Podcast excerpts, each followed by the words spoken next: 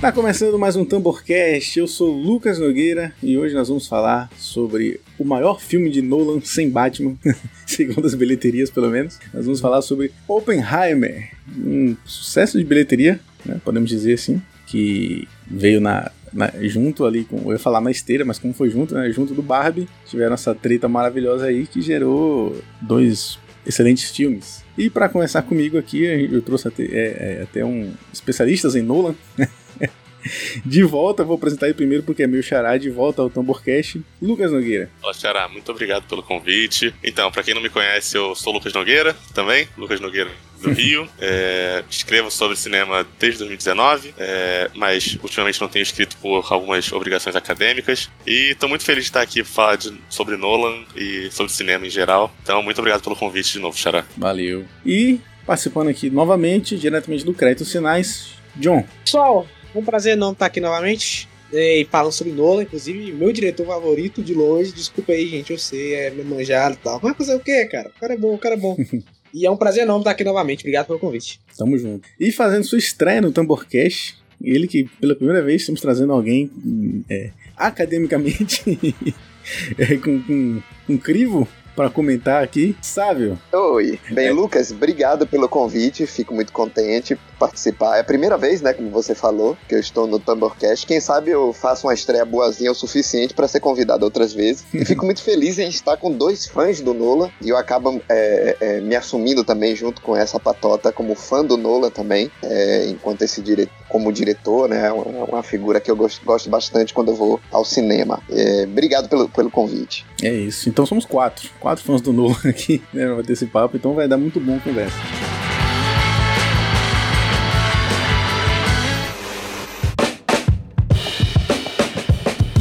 E antes da gente começar então o nosso papo sobre o filme, vamos tirar aquele momento do jabá, começando por você, Xará, você que agora tá em off, né, mas fala aí um pouco sobre, sobre o seu trabalho aí com cinema. Pois é, cara, tô, tô, como eu disse na minha apresentação, tô meio afastado por obrigações acadêmicas. Para quem não sabe, eu faço parte do. sou estudante, né? E do Instituto de Psicologia da Universidade do Estado do Rio de Janeiro. E as obrigações acadêmicas estão exigindo muito de mim, então agora eu não escrevo mais tanto sobre cinema quanto eu gostaria. Isso me dói muito, mas é a vida. Mas como eu disse com pro John e pro pro Lucas. Eu sempre vou ter um tempinho para gravar podcast com eles e eu pretendo continuar sendo chamado. Bom, só para concluir, para quem gostar do que ouviu aqui e quiser trocar uma ideia comigo, meu arroba nas redes sociais é arroba lucasjnogueira. Acho que é isso. Maravilha. John, você, fala um pouco aí do créditos finais. Cara, o crédito finais fala a mesma coisa que o Lucas fala aqui. é a mesma merda. Mas é, a gente também fala sobre filmes, cultura pop, etc. A gente fala também sobre anime, a gente fala muito sobre quadrinho também. Então, é, se quiser ouvir lá no nosso podcast, pode ir no creditfinais.com.br que você encontra a gente. E eu, eu tô planejando aqui, a gente tá no processo de edição e tal, de lançar o tanto o podcast de Barbie quanto de Oppenheimer no mesmo dia. Então, se você tá ouvindo esse podcast e for lá no Crédito Finais, vai estar tá lá os dois podcasts lançados. Entrei na hora do Oppenheimer, eu vi os dois no mesmo dia, então nada mais justo que lançar os dois no mesmo dia também.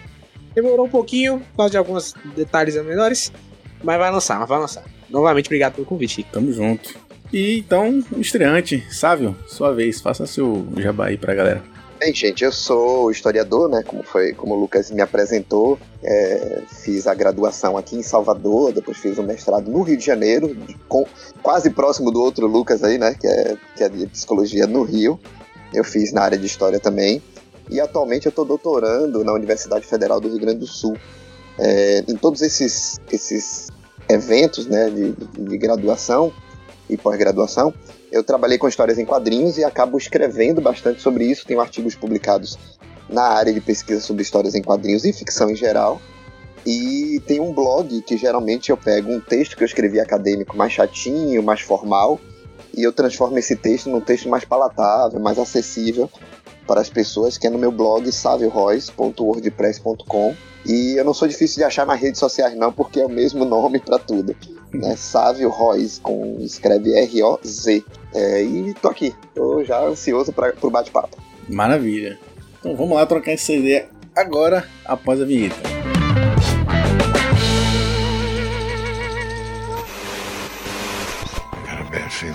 Está começando o Tamborcast. God! No, God, please, no! No!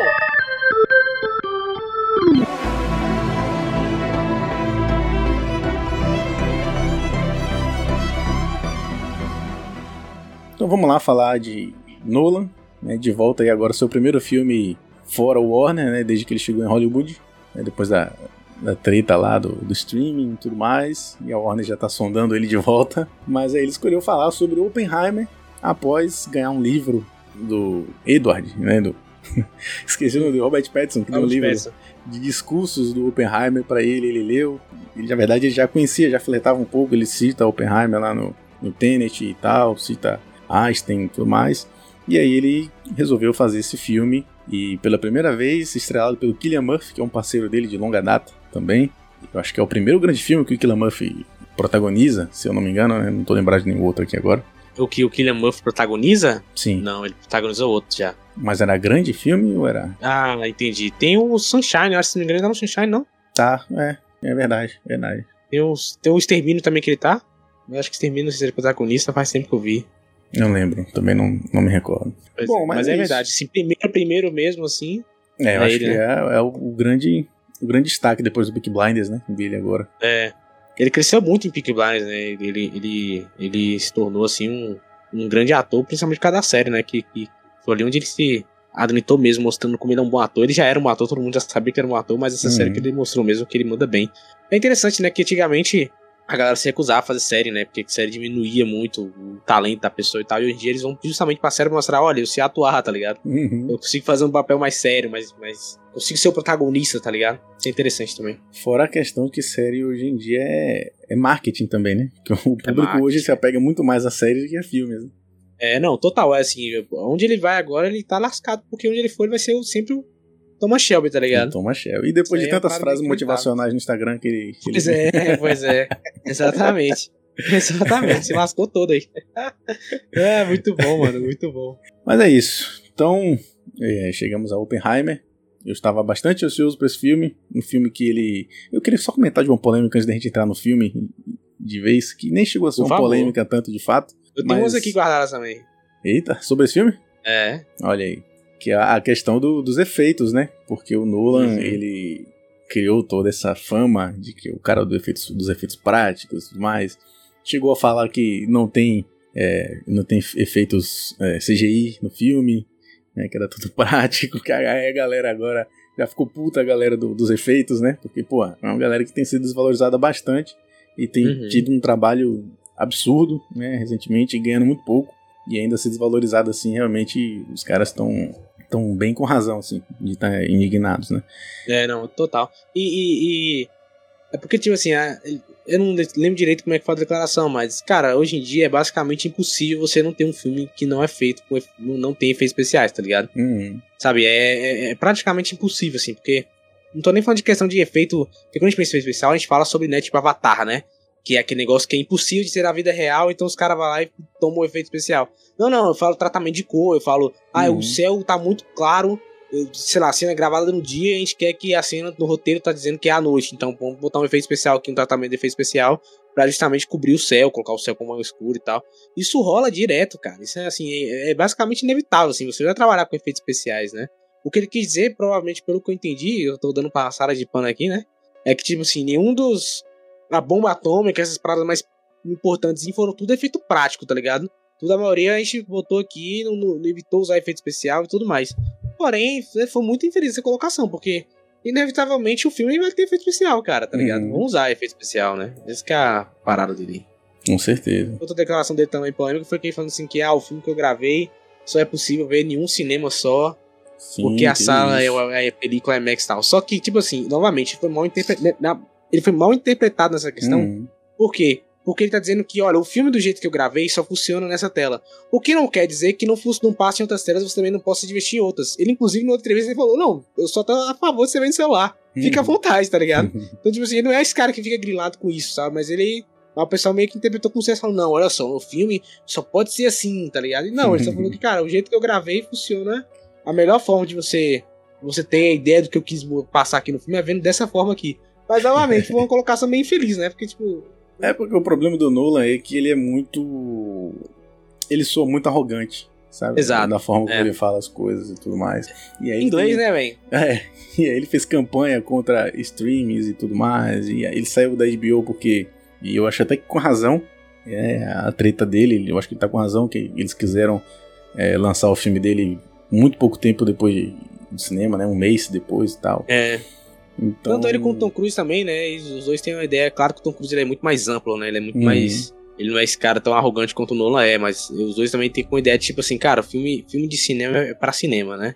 Você vai, Uhum. pode ir pra streaming, mas sei lá, seis meses depois, durante esse tempo, deixa no cinema. Porque se você criar essa cultura, né? E a gente tá começando a notar isso esses anos. Se você criar essa cultura do tipo, ah, é, o filme tal lançou agora no cinema e daqui a um mês, dois meses, no máximo aí já tá no streaming. Por que eu vou no cinema ver esse filme? tá ligado? Por que, que eu vou no cinema ver um filme desse, sendo que eu sei que daqui a dois meses esse filme vai estar lá no, no, no streaming e eu posso ver de graça, de graça não, né? Eu tô pagando, né? Mas sim, um valor muito menor do que ter que ir diretamente no cinema. E isso é Uhum. ruim pros filmes, né? Então, assim, acho que eles têm essa meio que essa visão. Mas como eu falei, o Tom Cruise, diferente dele, o Tom Cruise sabe explicar, né? Ele sabe falar, olha, cara, acho que a ideia não é por aí. E sabe? tem carisma, Mas, né? assim, Tom Cruise tem, tem um carisma. É, absurdo. claro, com certeza, né? Quem, quem, pelo amor de Deus, né? Eu gosto do Lula, mas quem é o Lula perto do carisma do Tom Cruise, né, cara? mas assim, eu, eu entendo a ideia dele e tal. Ele também tava um pouco errado nessa questão também da, do, da- do streaming, Lucas, que ele queria lançar o filme durante a pandemia, né? E Sim. aí a Warner falou, não, cara, vamos lançar por streaming. Ele falou, não, não, meu filme é pra cinema. Só que aí entra na questão da toda a questão da pandemia e tal, e aí o T- Tenet não, não, não foi muito bem por causa da questão da pandemia, não tinha sala. É, ele né, acreditava que ia ser o filme que ia trazer as pessoas de volta pro cinema, É, né? exato, confiança pro cinema. Acabou se provando É. que não. Não. Também pela Inclusive- qualidade do filme que não é tão bom, Pois apesar é. de que eu não acho ruim, mas não é tão Pois é. bom. É, e aí ele foi nessa loucura e tal, e aí, e aí a- eles meio que a, a Warner não quis bancar o próximo projeto dele, então ele foi pra Sony, a Sony falou, "Ô, irmão, pode botar aqui, eu lembro, de- eu lembro disso. Ele saiu e, tipo, do, do- uma semana já a Sony já, tava, já tinha feito um acordo com ele, ele Universal. falou, eu quero um, Universal. Pois, a Universal, desculpa. E a Universal falou, olha, tem um acordo aqui, ele falou, eu quero meu filme com 200 milhões, ou era 100 milhões, nem mais. E a, e a, e a Universal falou, não, então aqui seu dinheiro, pode fazer o filme que você quer fazer e tal. E, cara, foi isso aí, né? Tanto é que eu vi uma galera falando assim, outros podcasts, tá ouvindo, o pessoal de Barbie e tal. O pessoal comentando que ah, o Nolan, ele foi... Ele foi muito vacilão de botar o filme no mesmo dia, de, de Barbie e tal. Só que não foi ele, na verdade foi a Warner, né? De, de, de birrinha, de. Falou, vamos botar aqui no mesmo dia? Pra ele se lascar bonito, só que aí gerou um efeito contrário, né? Porque a galera falou, porra, quem é esse tal de Oppenheimer que tá aí disputando com o Barbie aqui? Então foi meio que um tiro saiu pela culatra, né? Tem, Acabou Teve essa impulsionando os também. dois, né? É, exatamente, né? Um, um, um, um ampliou o outro, né, cara? Então, é bom pros dois no final das contas, né? E o Nolan é, teve a questão da explosão, né? Da, a- acho que talvez a grande cena, né, pelo menos visual do filme, né? Que é a explosão da, da Trinity. Que É, ele filmou uma explosão, claro que não de uma bomba atômica, né? Mas ele emulou lá. As piadas disso eram maravilhosas, né? Não, Nolan finalmente vai explodir uma atômica. E eu lembro que perguntaram isso pra ele, ele falou, "Não, tu sabia dessas piadas? Ele falou, cara, eu não sabia disso. Mas eu fico, eu fico meio assustado com o público pensa que eu vou fazer isso seriamente. É isso que eu ia falar. Ele falou: Não, eu fico lisonjeado que as pessoas admirem isso, mas que loucura as pessoas acharem que eu Preocupante, né? e aí, depois que ele soube dessa coisa, que ele entrou nessa pira de falar que não, eu sou o rei dos efeitos práticos. Eu sou, É, eu sou fato. É. E, não, essa questão da bomba atômica tem até uma questão aí que é interessante, que como ele me deu essa parada de, ah, eu estou fazendo uma, uma bomba efeito prático e tal, muita gente foi no cinema, e eu falo isso vendo comentários e tal, de gente foi no cinema achando que o filme seria sobre a bomba atômica, né? Sim. E, e já entrando no filme, o filme não é sobre a bomba atômica. Obviamente, ela tem um- um- uma parte extremamente importante da história, porque tá co- totalmente correlacionada com o personagem. Uhum. Mas é sobre, principalmente sobre Oppenheimer, né? É bem louco. O filme chamou Oppenheimer. E a galera ficou puta porque o filme não fala, não, não- não mostra a bomba chegando em Hiroshima e Nagasaki. Mas, porra, o novo filme é Oppenheimer. Ela é sobre o cara, né? É, a bomba, ela, Tanto é que é, a trama é dividida em duas, né? Uma é, de certa forma, a biografia do, do, do pai da bomba atômica, e a outra é a, a questão da, da relação dele lá com o personagem do, do Robert Downey Jr., que esqueci o nome, e a coisa do Uhum, comunismo e tudo mais. Que, aliás, eu achei muito interessante. Eu não sabia dessa história. E, e eu sempre gostei de. Agora vai parecer estranho falar isso, mas eu sempre gostei do Oppenheimer, mas eu não sabia dessa relação dele com o comunismo. E, e eu, e eu achei muito interessante. Porque o Oppenheimer, Eu eu lembro, quando eu assisti no colégio, o professor passou um, um documentário sobre a bomba atômica e tudo mais. E eu achei muito interessante a história do Oppenheimer. E eu é. li sempre por alto. E eu, quando eu vi no filme essa coisa do, do, do comunismo e toda essa treta que teve por trás aí dele, eu tomei um soco, assim, num, num bom sentido, assim, de falar, caramba, que, que história realmente interessante eu tô assistindo aqui, sabe? É. Não, eu, eu já sabia dessa questão da. É, de, de, de que rolou essa, toda essa treta com ele e tal. Mas eu não sabia que ele era tão ligado ao Partido Comunista assim, tá ligado? Porque rolou esse caça, bruxa, uh, caça às bruxas e aí. E aí, nosso convidado aqui pode falar muito melhor do que eu sobre isso, né? Mas rolou esse caça a, a, a bruxas e tal, e aí ele tava envolvido. Os caras meio que falaram, ah, vamos montar em cima desse cara e, e, e ele ser o nosso porta-voz aí de que os tempos estão mudando, né? Mas eu não sabia dessa ligação tão intrínseca que ele tinha, assim, ao Partido Comunista, tá ligado? Eu achava que ele foi só um cara que, que o pessoal pegou pra, pra ser o Judas, tá ligado? Vai ser uhum. você, Oppenheimer. Você foi o azarado da vez, seu otário aí. Tá ligado? Mas não, não tanto, sabe? Eu não tava esperando por isso. E a trama, e a trama sendo depois. Ela principalmente sendo uma trama de julgamento, achei mais interessante ainda, né? Uhum. Porque, tipo, você esperar que ah, o filme vai, vai ser só um, um filme sobre ciência e dele construindo a bomba e acabando com isso aí. Não. É um sobre julgamento do Oppenheimer, né? É, como Sim. ele chegou do, de, daquele ponto pra, pra chegar nessa questão de ser julgado, de, de, de, de sabe? Eu achei isso muito interessante, velho. É, eu acho até interessante você comentar isso, porque tem muita gente que tá falando que o filme, ele é muito... Tem gente fazendo piada, né, com a questão de que, ah, ele se arrepende depois de ter criado um negócio que ele sabia o que ele tava fazendo e tal. Sendo que é. eu acho que é um pouco mais complexo que isso, tem muito mais camadas que isso, né? É. E aí... Ah, é, é, o que eu sempre falo, Lucas, a vida real, cara, ela não é preto no branco, tá ligado? Ela uhum. tem camadas. Essas camadas são complexas de você entender, cara. História é um negócio complexo de você entender, tá ligado? Uhum. Porque você entender o que, por que, que esse cara fez isso. Ele tinha os motivos dele na época. Hoje a gente vê que eles são errados, obviamente, né? Mas na época, será que eram? No meio de uma guerra? Sabe? Então tudo isso tem que ser colocado na balança aí e tal.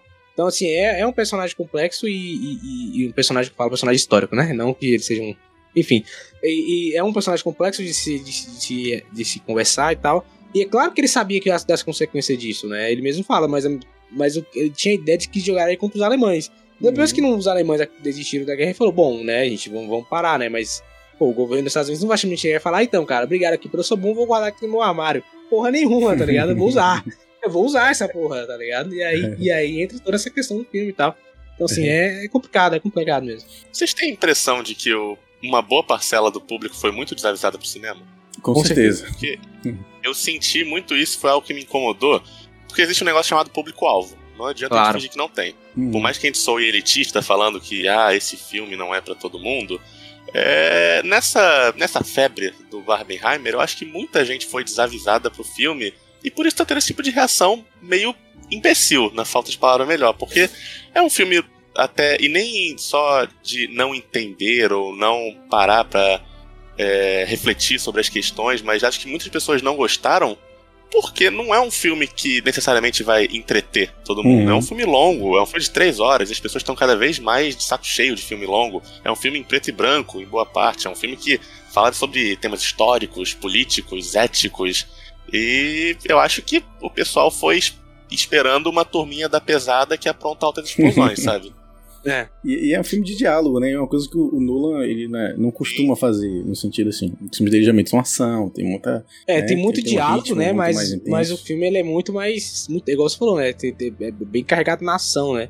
E, e, esse filme, ele, ele assim. Eu vi uma galera falando assim que esse filme é muito. Ah, esse filme é muito lento. Eu discordo disso aí. Eu acho que eu não tem diferente de filme lento com filme. Um filme ágil, esse filme é ágil. Pra mim, eu acho ele ágil. Não tem que a edição, eu acho que ele fez de propósito justamente pra você não não ficar tipo, meu Deus, esse filme não uhum. passa nunca, né? Ele faz um filme. Isso é uma ideia até bem, bem pensada dele, assim, assistindo o filme, falei, pô, Nula, bem, bem pensado. Que é.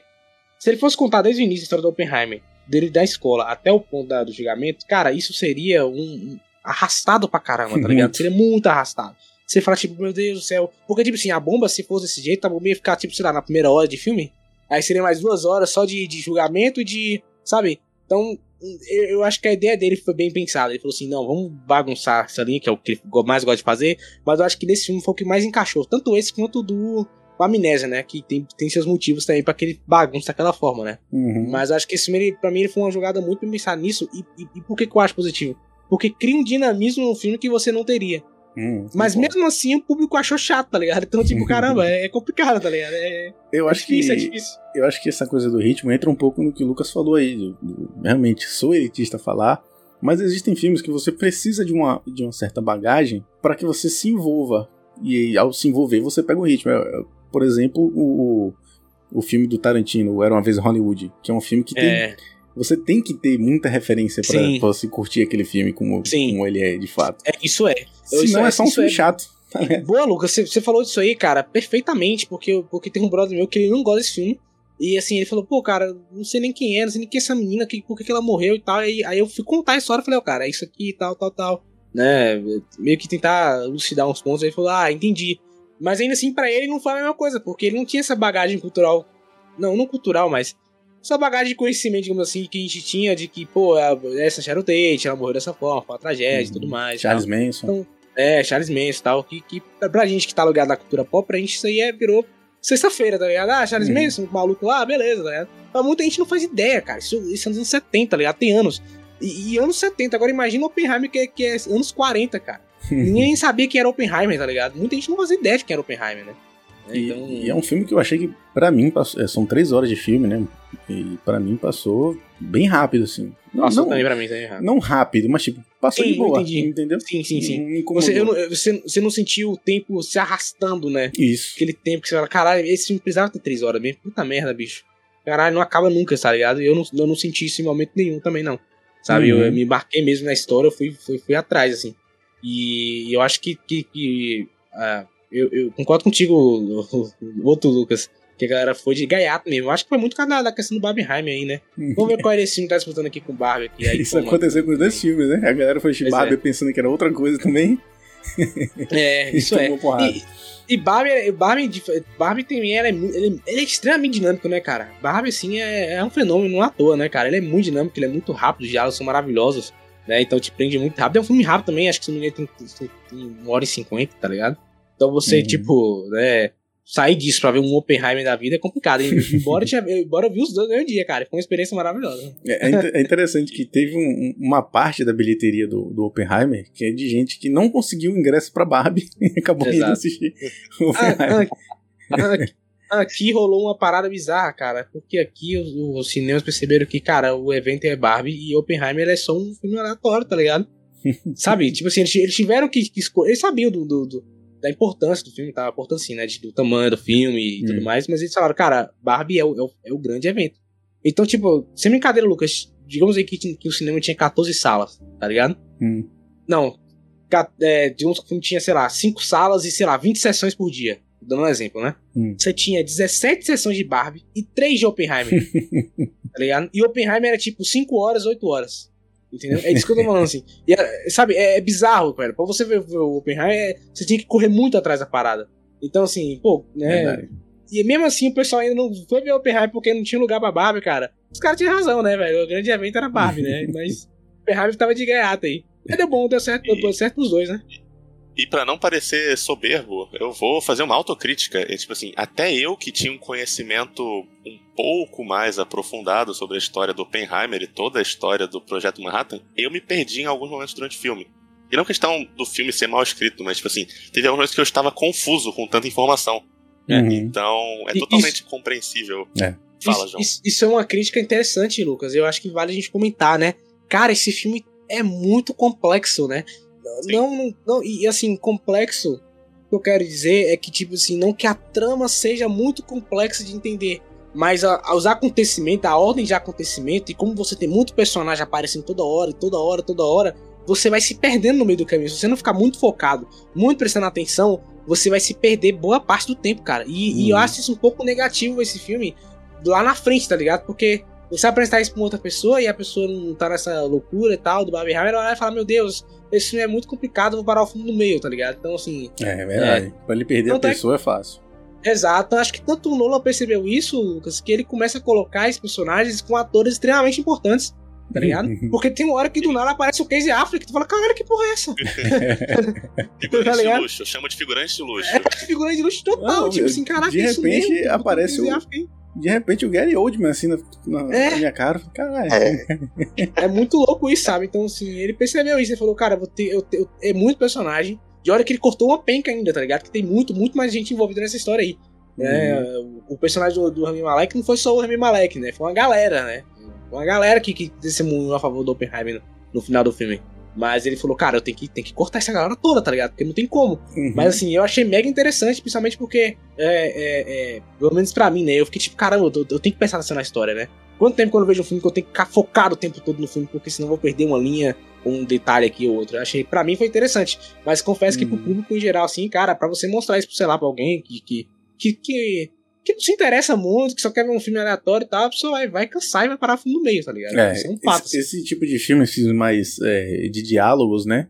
Mais focado em diálogos, eles realmente são mais é, cansativos, assim. A gente É. tem, por exemplo, aquele que é de política também, que esqueci o nome agora, do, do jornalista entrevistando o presidente nos Estados Unidos. É. É, não sei quem versus não sei quem. Esqueci agora, o presidente e, e o, e o jornalista. Nick vs. Frost. Ah, sim, sim, sim, sim, sim, sim, tem, sim, tem sim, esse filme e tal. É, enfim, são. O próprio Aaron Sorkin escreve filmes que são totalmente pautados em diálogos, né? Então. E, e, eu- e eu- eu falo- você falou, nossa, você, você falou muito bem agora, que você falou do Aaron Sox e ele, ele- escreve o rede social, né? hum, E o rede social também, o Fincher percebeu que, cara, esse filme, se eu botar na ordem cronológica, esse filme vai ser muito complicado. E se você analisar bem, esse filme Oppenheimer tem muitas semelhanças, né? Porque você tá tendo um julgamento no, no, no do Verdade. que tá abarcando todo o filme e você tá indo e voltando no tempo toda hora, tá ligado? Então, É. o Nolan realmente ele, ele pegou essa inspiração e essa ideia de dinamismo também pra poder colocar no filme do Oppenheimer, tá ligado? Então, foi interessante isso aí. e, e eu achei muito interessante a, a questão de dividir o ponto de vista, né? O ponto de vista do, do, do Oppenheimer e do personagem do, Uhum. do Robert Downey Jr., né? O Marechal. Robert Jr., né? Marechal? É, o Strauss lá. É, o Strauss. Em, Le- preto e Le- branco, né? Lewis Strauss. É.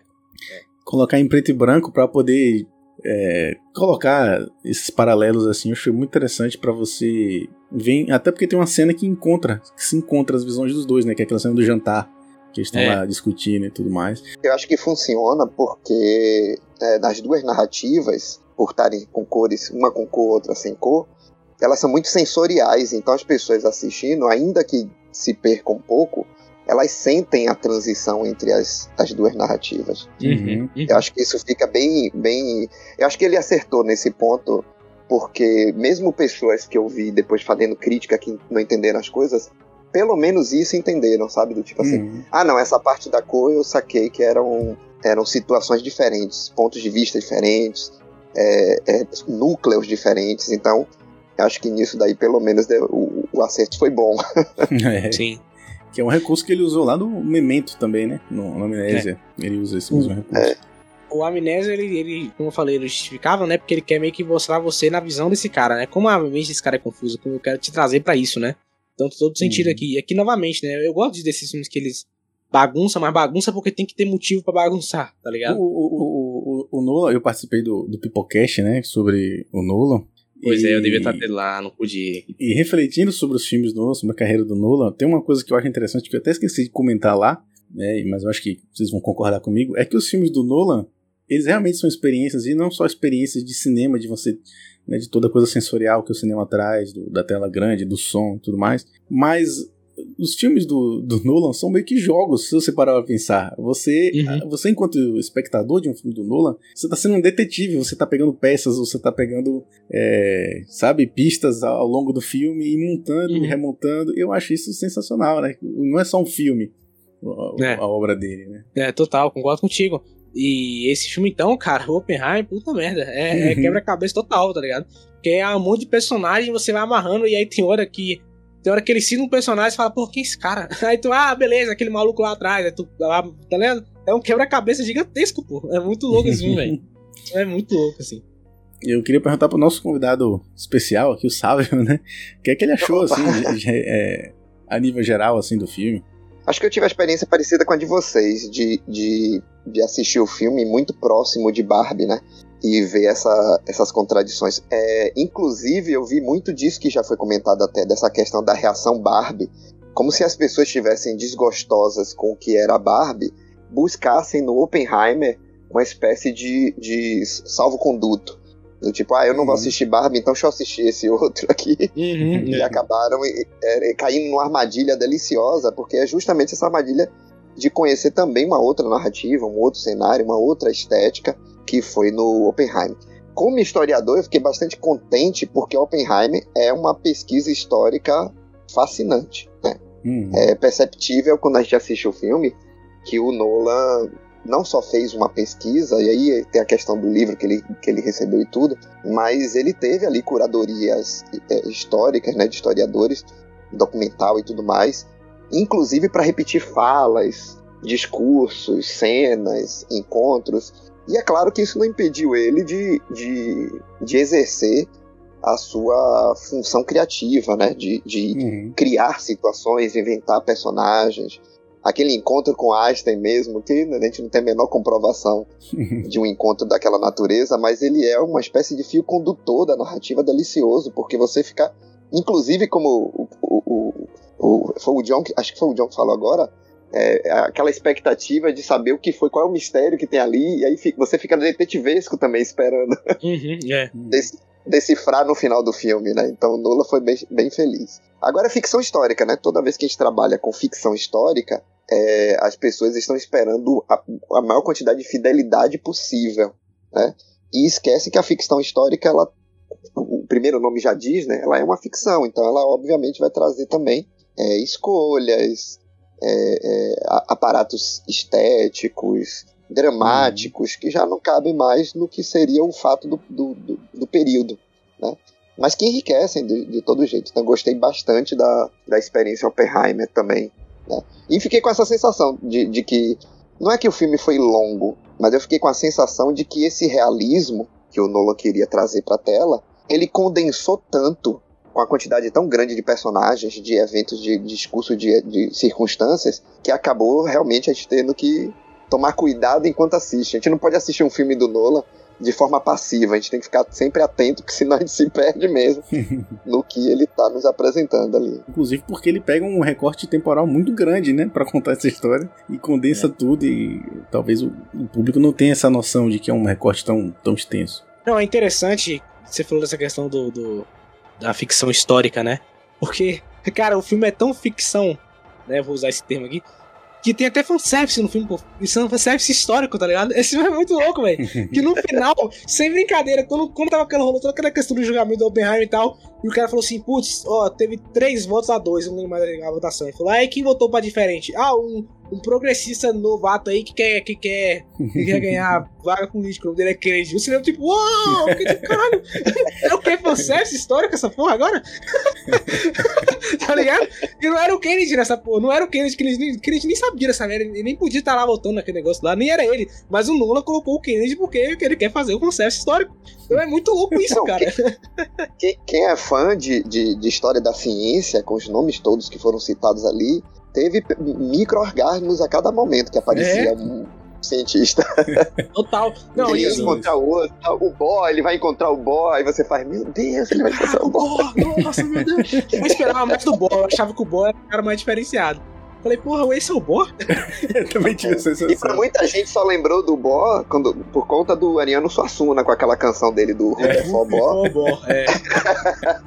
Grande Ariano, grande Ariano. Pô, cara, esse, esse filme tem muito disso mesmo, né, cara? Ele tem muita coisa. Mas eu vou te falar que acho que, que de todos os cientistas, o que mais o público bateu o olho e sabe na hora quem é, é o Einstein, né, cara? Não tem pra onde correr, né, velho? O Einstein é como se fosse um homem de ferro desse filme. Bate o olho e fala, ah, o Einstein, caralho.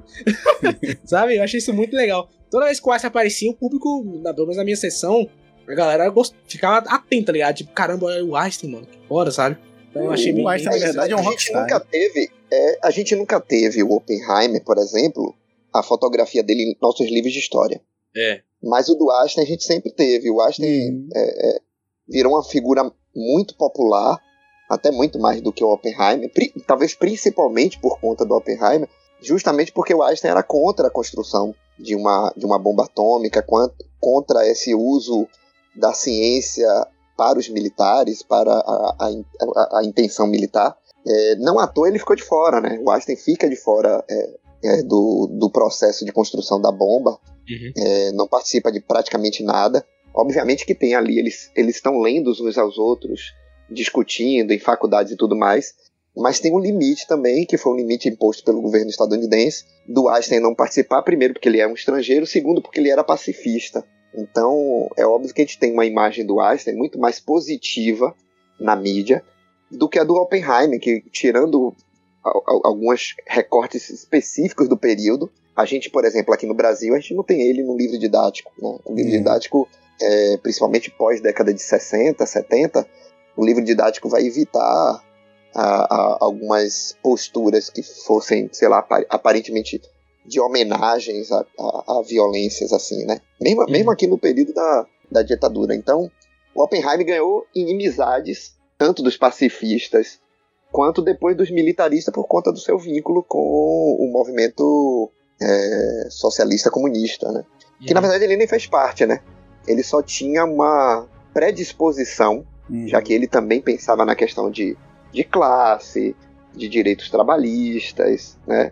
de, de conflitos que eram com, com minorias é, do período.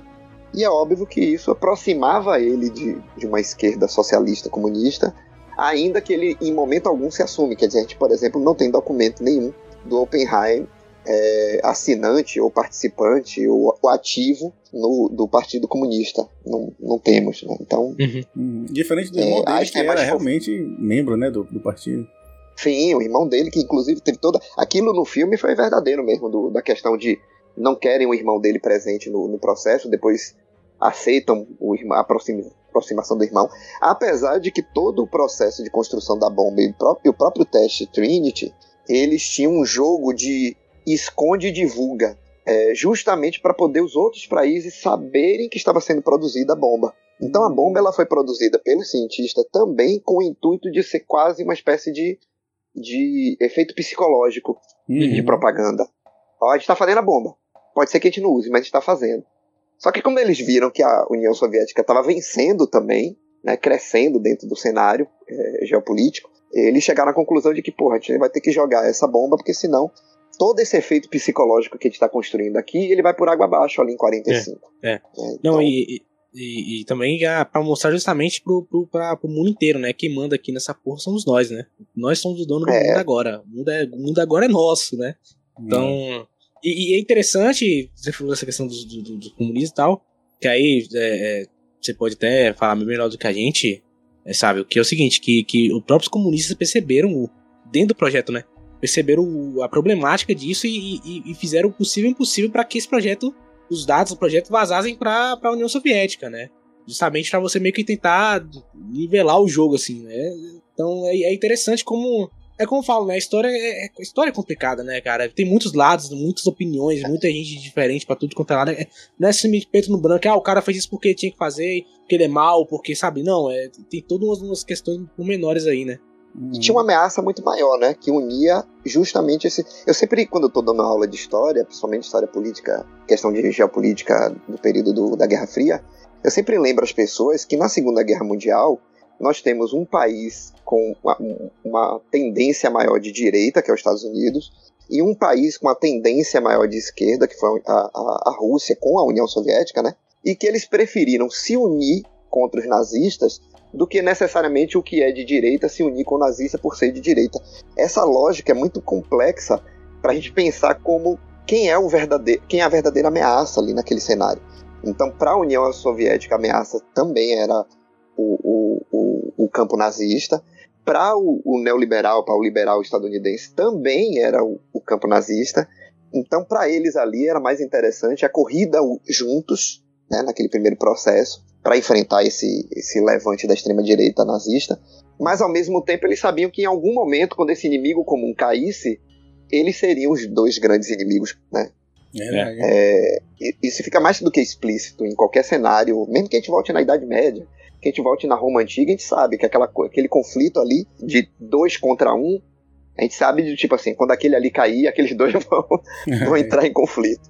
Né? Isso é. já tá dado. Então é, é esse cenário foi esse mesmo, de que os caras encontraram, tipo, tínhamos que fazer a bomba, no, no caso estadunidense, o discurso estadunidense, né, tínhamos que fazer a bomba, o discurso soviético, tínhamos que ter acesso a essa informação, porque nós não temos esse potencial intelectual que são essas, essas elites cientistas, né, esse capital cientista, uhum. que são justamente os homens envolvidos, e a Alemanha tinha, né, é, é, esses cientistas da área da, da física quântica, e que isso era bastante ameaçador, que poderiam fazer. Poderiam não, né? Eles estavam tentando. É, o próprio filme fala isso, o próprio filme Sim. mostra assim, dos tipo, ah, os caras estão tentando lá, mas eles seguiram outro caminho, vamos seguir o caminho de cá que tá mais certo. Então é. foi uma questão numérica, foi uma questão matemática que desviou esses dois caminhos. Né? Por pouco não tivemos a, a Alemanha nazista com a bomba Verdade. Imagina aí a, a treta que não Eu dá. já, vi, eu já vi muita gente comentando que, tipo assim, a Alemanha mesmo só não teve essa questão porque por causa do, do, do próprio preconceito alemão com os judeus, né? Porque a maioria dos cientistas eram judeus, né? É, eu ouvi falar que o Hitler considerava a,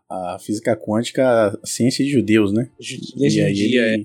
Ele, É, ele diminuía por Aí- conta disso. É, e aí, isso foi também, claro que não foi só por causa disso, né? Mas um dos motivos que fizeram eles se atrasarem ou ir pra outro caminho foi esse aí, tá ligado? E quanto que, que os Estados Unidos, como eles já tinham é, dado suporte, né? Essa galera toda que tava vindo pra cá, né? É, pra, pra, pra América, os judeus e tudo mais, falou: ó, vem pra cá que aqui vocês têm segurança de, de viver em paz, né? Porque o Oppenheimer era judeu, o Hitler era judeu, né? Então tem toda essa, essa problemática. No ou meio. O Einstein, Oh, né, que Einstein, você fala. desculpa, oh meu Deus do céu, desculpa, desculpa, gente. Eu tá... Antes que algum Não, judeu ouça isso aqui e me mata, por favor, vai sem querer. Mas foi assim, assim, cara, então, o Oppenheimer era judeu, o Einstein era judeu, outros cientistas também eram judeus também. Então, assim, você. você era, era um movimento conjunto, tá ligado? Todo mundo tinha essa ideia de que, cara, é melhor isso estar na mão dos Estados Unidos, por enquanto, na mão dos Estados Unidos, do que com os nazistas. Porque a primeira coisa que vão fazer é só tá em cima das nossas cabeças, tá ligado? Então é melhor a gente correr contra o tempo aqui. Então, assim, pô, cara, é, é complexo, cara. Guerra, guerra é uma situação muito complexa, tá ligado? E eu gosto disso, eu gosto também de, com esse filme, ele, o Nolan, ele já vi um outro elogio meu, já tem umas coisas que chamam no filme, mas eu vou, daqui a pouco eu falo sobre isso. Mas assim, o, o elogio que eu tenho é que o Nolan ele não tenta ser arbitrário, entende? Ele fala assim, Sim. ah, eu vou contar aqui a história do cara, e aí eu vou, será que ele é ou não? Hahaha. Não, ele fala, cara, eu vou até o fundo, eu vou mostrar que ele tinha, assim, essas ideias, é, é, como, sabe, falou de, de, ah, é, direitos trabalhistas, de, pô, lutar por um, por um ambiente melhor e tal, e, e principalmente mostrar que, que tu- ele, ele sofreu muito com isso também, tá ligado? Que isso teve consequências também. E não foi aquela parada muito, muito, sabe, neutra, né? Afinal de contas, como o povo na lugar fala, não existe neutralidade em filme histórico, tá ligado? Você tem que tomar um lado de um, de um jeito ou de outro, né? Não dá pra você escolher um que você não vai trabalhar com isso. Então eu achei interessante que ele foi até o fundo. Falou, nós vamos desenvolver isso aqui, né? Então eu E achei o Nolan interessante também. Pegou. E o Nolan pegou características também negativas do Oppenheimer, né? Sim. Aquela cena da- da- do envenenamento da maçã pro professor, Uhum. é, esse fato ocorreu mesmo. Ocorreu. Ele, ele, ele cogitou matar um professor na época que ele sofria muitas pressões dentro do, do ambiente acadêmico. Uhum. É, as questões de que ele sofria dessas, desses, dessas mudanças de humor também, né, com as cenas do vidro quebrando, a coisa toda. Apesar da cena do vidro quebrando, muito pensar na questão da. da, da como é o nome do, do conceito, meu Deus? Que é o de. Da reação, né? Da, da reação em cadeia das Sim. coisas, né? Uhum. Então, é- é- é, o, o- Nolan fez questão de mostrar um Oppenheimer também, que não era nenhum se cheire, né? Apesar dele ter essas ideias, ele também tinha a vaidade dele, né? Porque diferente do Einstein, que o Einstein, a gente consegue até lembrar da imagem do Einstein, principalmente por uma característica pessoal do Einstein, que é a pouca vaidade. Sim. O Einstein tem tão falta de vaidade que ele não está muito preocupado com a questão do penteado, a questão da estética, Uhum. ele brinca com a própria estética, ele se diverte em ser quem ele é. Enquanto o Oppenheim tá muito preocupado ali de como vai ficar o chapéu dele, a gravata dele. Ele vai ser o que vai ter o nome de, de, de, de criador da bomba. Depois ele entra em parafuso, do tipo, caramba, velho, como é que eu queria um negócio desse? Ah, aí ele, ele, ele cita o, o, o Bhagavad Gita, né? Que eu, eu fui até dar uma pesquisada pra esse podcast. Eu fui, peguei meu Bhagavad Gita aqui, eu Olha aí. fiz, porra, onde é que, onde é que tá esse, esse trecho? Aí eu achei aqui, é o capítulo 11, Hum. no, no trecho 32, que ele vai dizer exatamente isso: eu sou o, o- o destruidor de mundos. Quer dizer, para mostrar que o, que, o, que o Oppenheimer era um cara que não só lia física, mas ele lia literatura é, universal, né? é, é, outras obras. E, inclusive, aquela coisa também é verdade, de que ele aprendeu aquela língua escandinava lá para dar uma palestra. E ele levou poucos dias para aprender a língua, aquilo foi verdade. É. Eu achava que aquilo era mentira, fui pesquisar e fiz, caramba, o cara é genial mesmo, mas ao mesmo tempo que é genial. A gente vê também que a inteligência ela não é moral, né? Uhum. Sim. Não, e ele também mostra também seus, seus desvios sexuais, né? Do tipo, vamos botar esse termo, né? Porque ele traía a mulher e tal, aí depois. Não, ele ficava com a mulher que já era casada, aí, aí, aí ficou com outra mulher de novo, a, né, a Amy Blanche também, já era casado com outro cara, ele ficou com essa mulher e tal. E aí lá na frente tem até um diálogo que até virou piada, assim, pessoal riu no cinema, que é. Ah, os cara, o cara falou que te acusou que você tava dormindo com ela. Ele fala, ah, eu, eu, eu, tava mesmo, tá ligado? Tipo, dá uma piadinha, tipo assim, é, realmente eu tava mesmo, tá ligado? Então, tipo assim, ele tinha umas ideias assim, é- essa questão ele não esconde, sabe? Então eu acho interessante. Essa questão do, do, do, o que ele cita, né? Eu sou a morte, né? A destruidora de mundos. Eu lembro que. Eu lembro, eu acho que foi no. Eu não lembro em qual vídeo eu, eu falei isso, que foi o irmão dele comentando que, tipo assim, ele não falou isso, né? Ele chegou pro irmão dele e falou, ué, eu acho que funciona, né? A bomba tá funcionando. Mas essa questão do, do, do, do negócio de sua morte, eu acho que ficou tão, tão complexo que era uma coisa na mente dele. E, e quando você vê na entrevista dele, dele falando sobre isso, cara, e para mim, uma das paradas mais, mais cruéis, assim, eu vou usar esse termo, mais cruéis de todas, que é você vê que ele tá morto por dentro, cara, quando ele fala isso na entrevista, né? É, Você vê que aquilo ali é só uma caça. Aquele cara que já morreu, não tem mais nada ali, sabe? Você vê no olho dele que ele fala, meu irmão, a merda que eu fiz, a merda que eu fiz, sabe? Então, assim, é, eu acho isso interessantíssimo, cara. Interessantíssimo mesmo, assim. é, e É. como o ator, né? é, esqueci o nome do ator agora. É, Killian O Murphy. Cillian Murphy. não, o Cillian Murphy. Ele foi muito técnico e feliz em pegar essas expressões do Oppenheimer, né? Quando a gente vê vídeos do Oppenheimer, é, reais, vídeos mesmo do, do personagem histórico, é aí que a gente vê o quanto que o Murphy ele foi eficaz nessa representação, né? Porque você vê os, os lados ali do, do, do Oppenheimer, né? Aquela a imagem dele na capa da revista Time, você vê o, o ator repetir aquela estética e depois a imagem dele, é, como, como você falou agora, morto por dentro, a gente também sente no, no- na expressão do ator, né? Então, poxa, isso foi de aplaudir de pé mesmo. In- Inclusive, já. Depois- queria até fa- Depois da bomba. É isso que eu ia falar, né? Inclusive, já entrar em outra polêmica do filme, que é a questão que eu vi muita gente reclamando que, pô, como assim o Nolan não mostrou é, a- a- os caras jogando a bomba na, no Japão, tá ligado? E aí, cara, eu, eu, eu tenho uma opinião muito sincera sobre isso, assim. Eu acho que, na verdade, foi até bom o Nolan não ter mostrado, sabe? Eu acho que foi até respeitoso Sim. ele não ter mostrado. Concordo. Por que, que eu falo isso? Porque isso é uma coisa muito pessoal, cara. Isso é uma coisa muito do, do, do japonês, sabe? Eles que sofreram com isso. Então, quer dizer, você, você querer ver isso, pra mim, é como se você estivesse glorificando o que aconteceu, entende? Porque. Sim. o, o jeito que ele mostra já mostra que foi uma merda. O, o, o Nolan, o jeito que ele coloca ali, o Oppenheimer tá to- totalmente em choque. Do tipo assim, ele tá falando e a mente dele desvagou pra longe. E eu acho que isso pra mim foi melhor porque, cara, isso é coisa muito japonesa, é uma parada que é muito cultural deles, eles que sofreram com isso.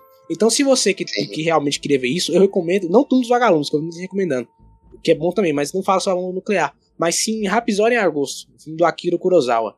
Cara, se você Sim. ver esse filme, você vai entender do que por, por, por que, que isso é cultural. Por que, que isso é especificamente do japonês e porque só o japonês pode contar essa história, pelo menos na Uhum. minha visão, né? Então, assim, eu achei muito interessante não ter contado, não ter mostrado, cara. Não precisa, sabe? Não é, necessário você Inclusive, mostrar. né? narrativamente mesmo é mais interessante. Porque o filme não é, É. como você falou no começo, não é sobre a- as bombas, né? Não é sobre É. a, a bomba atômica, é sobre o Oppenheimer. É. né? E, É. e, e eu acho que até reduziria um pouco do, do- do- mostrar, em, ao invés de ficar só no drama dele pessoal, né? De, de ter criado a, a- É, uma possível destruidora de fato do, do mundo. é, de mundos, é.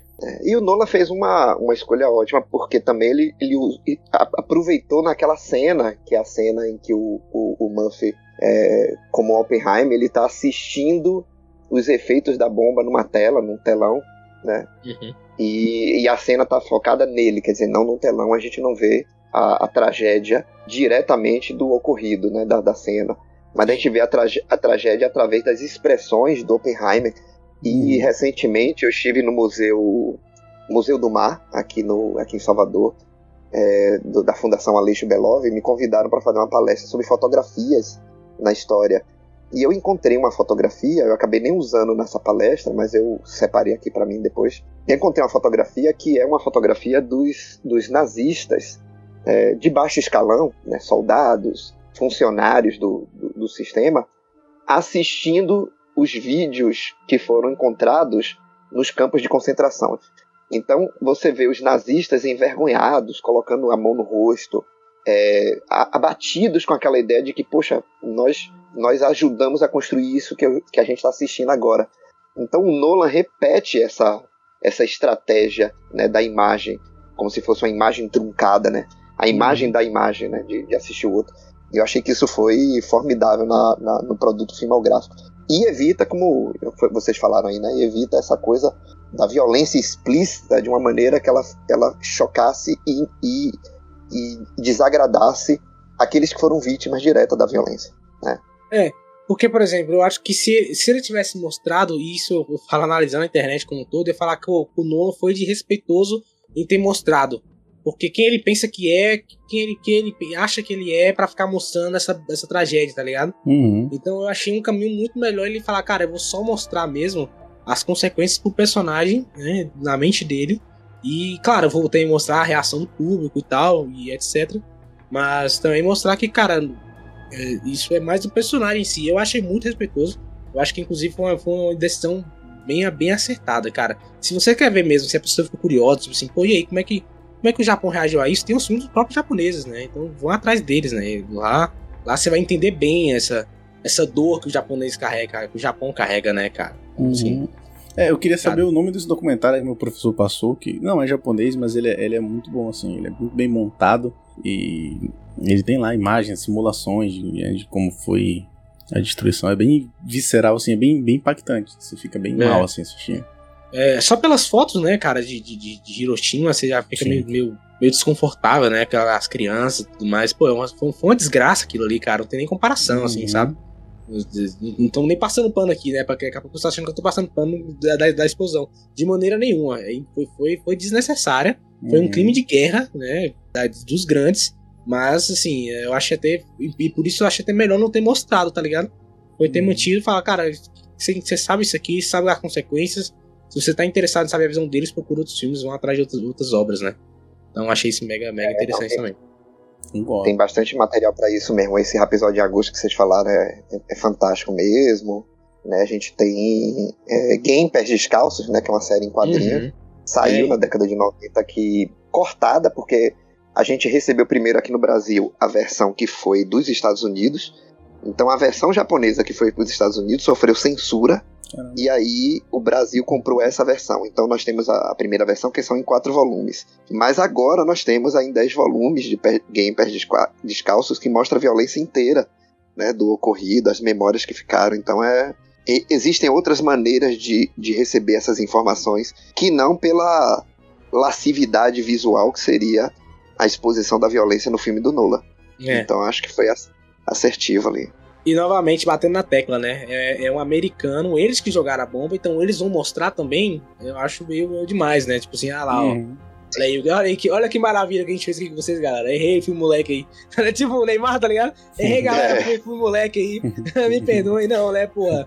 Se Caralho, fosse igual eu- o, o, o filme lá do, do Clint Eastwood, né? Que ele fez as duas versões. Sim, aqui, não, ali, ali, ali sim. Ele Ali fez sim. o Cartas de É. E o outro, né? É, é ali, ali, ali é uma outra parada também, né? Porque ali ele meio que. que ali ele joga pra reflexão, né? Joga pro público aí, ó. Que, e aí, o que, que você acha dessa questão aqui, tá ligado? Então, Uhum. uma outra ideia, né?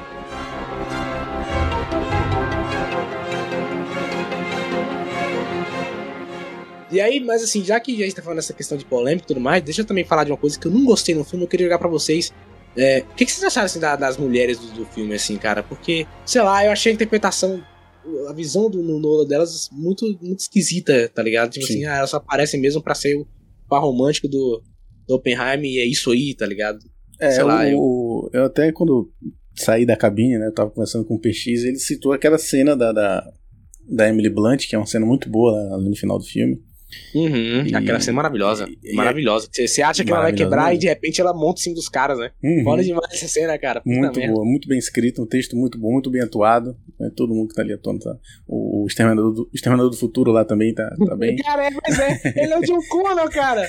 Puta que pariu. O John, Esse Con- cara- o John Connor do Puta mal. merda. O John Connor, John Connor do mal, cara. Importante Esse cara tá no Planeta dos Macacos também, Lucas, o segundo lá. É, no verdade. confronto. Esse cara, Verdade. é, mas, mas esse, pra mim sempre será o John Connor do mal. Ele se E, lascou. e Cemitério Maldito, né? Que ele é um. Em Cemitério Isso, Maldito, é. ele tá É. ótimo também. É verdade, é verdade, é verdade, é verdade. E, Caraca. e- e essa cena, pra mim, ela é o, o truque do mágico, né? Porque é tipo, ó, enxerga- você enxerga só isso e você acha que a participação das mulheres foi, foi essa coisa toda. Embora eu acho que elas estão atuando muito bem, a Uhum. Florence Pugh tá muito bem no papel, mas ela tem o quê? Duas, três cenas, assim, durante o É. filme. E são cenas bem, tipo, a maioria ela aparece sem roupa, tem aquela cena que no, no próprio é, interrogatório ali do, do Oppenheimer e tal.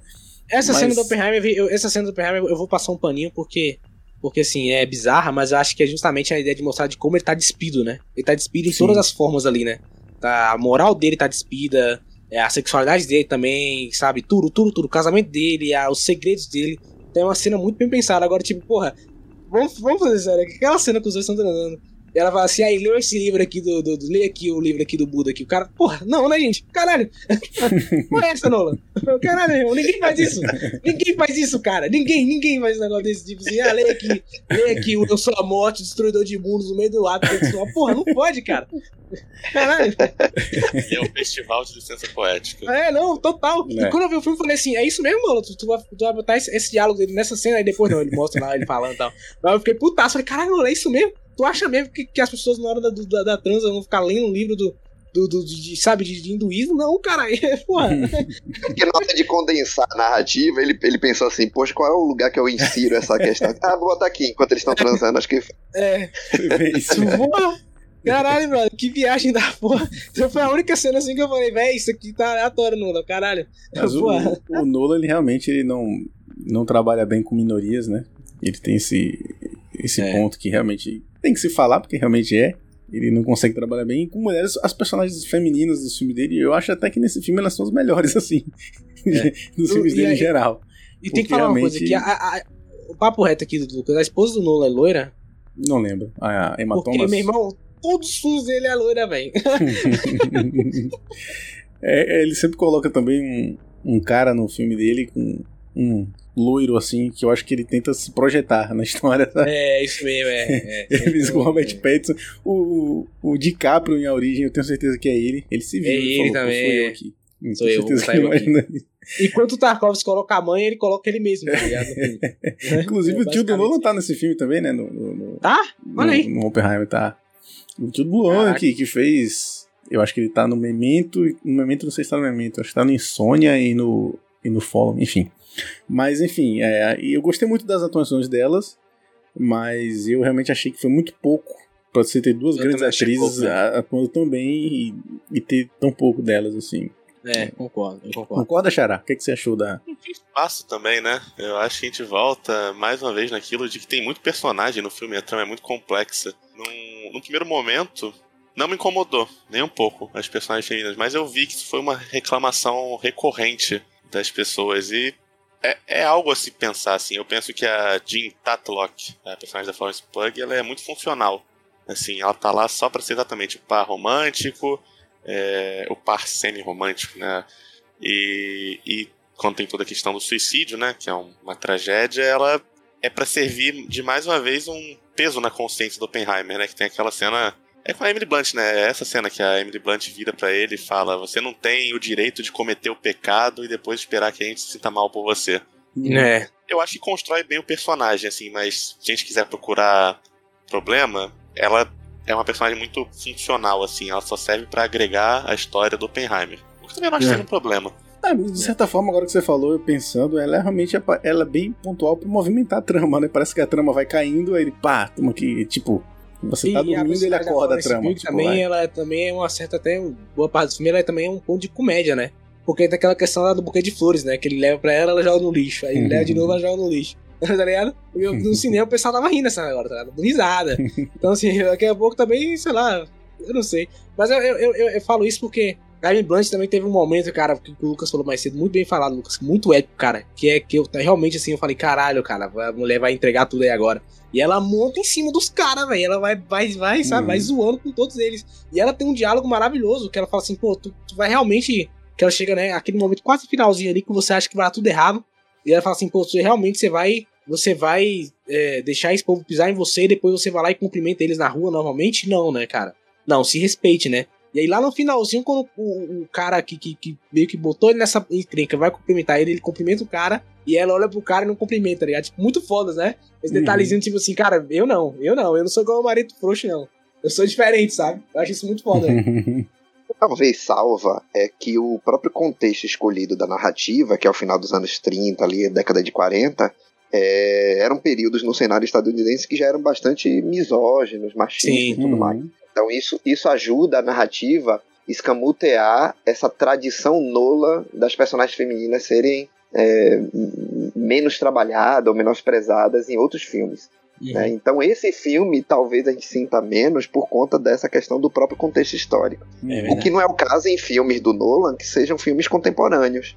né? Sim. E que essas personagens poderiam ter mais destaque e acabam não tendo. Né? Eu senti muito mais isso em, em Batman, o terceiro, né? O, o Cavaleiro da Terra das Trevas Ressurge, é, do que nesse da agora, talvez por conta do próprio contexto, Uhum. ou do próprio. é, é, é, a intenção das personagens ali inseridas, né? Porque Sim. é, esse tem essa questão toda né, do, do- do próprio cenário. É. E houveram físicas, tiveram muitas cientistas na área da física naquele período, né? é, é, militares também tiveram naquele período.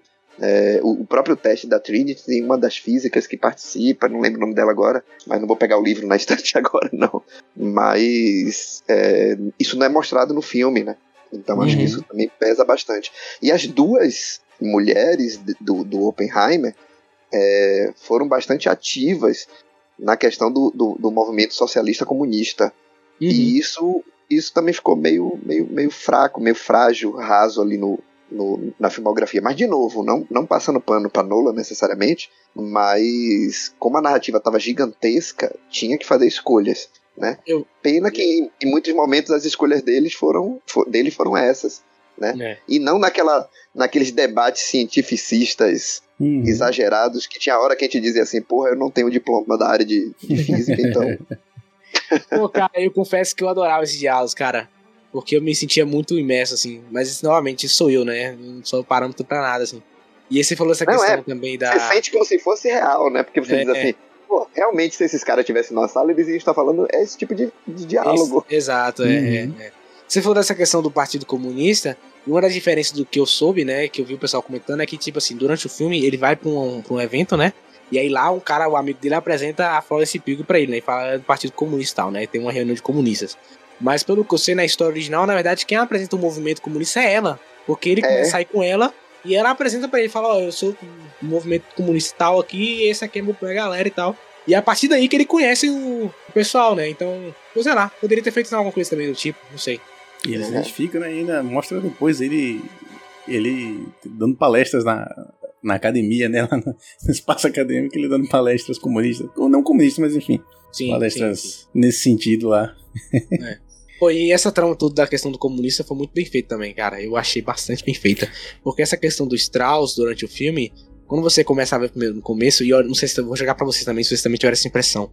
Você parece que o Strauss ele parece meio como se fosse um aliado do, do, do. Oppenheimer. Né? Ele fala, pô, eu não vou fazer isso com o Oppenheimer, não vou, não vou destruir a moral dele. Você fala, pô, então esse cara tá do lado do Oppenheimer, né? Tipo Uhum. assim, é é porque eu acho que o Sábio, provavelmente, como já conhece bastante história, ele já batia o olho e falava esse Strauss e o, e o, Oppenheimer nunca deu certo, né? Ah, né? Nunca, nunca, nunca, nunca fizeram corretamente. Mas essa parte dos Strauss, eu sabia, eu sabia de todo o julgamento, eu sabia de tudo isso, mas eu não sabia dessa questão do Strauss em si. Então, quando eu bati o olho pela primeira vez, eu falei, pô, cara, aí, ó, então, pelo menos tem um cara do lado do, do, do Oppenheimer. E aí, de acordo com o filme vai seguindo, você vai vendo que, pelo contrário, esse cara é um filho da puta, tá ligado? Foi ele, a merda toda foi por causa dele. E é muito interessante como esse plot twist vai chegando devagarzinho, mas vai chegando, né? É muito e, maneiro, e cara. por um ego besta, né? Porque o, porque o, o Oppenheimer deu uma tirada nele um- uma vez, É. aí ele ficou magoadinho. E eu achei, É. eu achei, gostei muito. Eu não sei se vocês viram isso como uma coisa bem besta, mas eu achei muito legal. No, quando chega no final do filme, tem aquela cena final que. E ele passa o filme todo na paranoia de que foi que ele falou pro Einstein, falou mal de mim pro Einstein. Ah, maravilhoso. Aí chega no final, o cara fala, bom, talvez ele não estivesse falando de você, mas você não seja É, essa coisa toda que você acha. Talvez o Oppenheimer esteja cagando pra você. E no final Eu das contas, muito, era isso que aconteceu. muito interessante a, a frase dele, assim, eu acho que eles tinham coisas mais importantes pra falar É. naquela hora. é, Isso é muito bom, isso é muito bom, porque É. vocês comentaram de, ah, ser besta, mas sejamos francos aqui, o ser humano, ele é um, é um, é um, um ser complicado, e às vezes a gente fica, a gente tem sentimentos muito fortes por coisas bestas. Uhum. Então eu consigo ver isso acontecendo, eu consigo ver uma humilhação pública desencadeando isso tudo e, e moldando a percepção do cara e gerando um, Uma paranoia. um senso de, é uma paranoia ele, e ele ficar na defensiva assim, ah, tá, eles estão afastados e quando eu cheguei o Einstein parou de falar, então ele tá falando de mim, assim, é toda essa essas conjecturas, né, essa incerteza.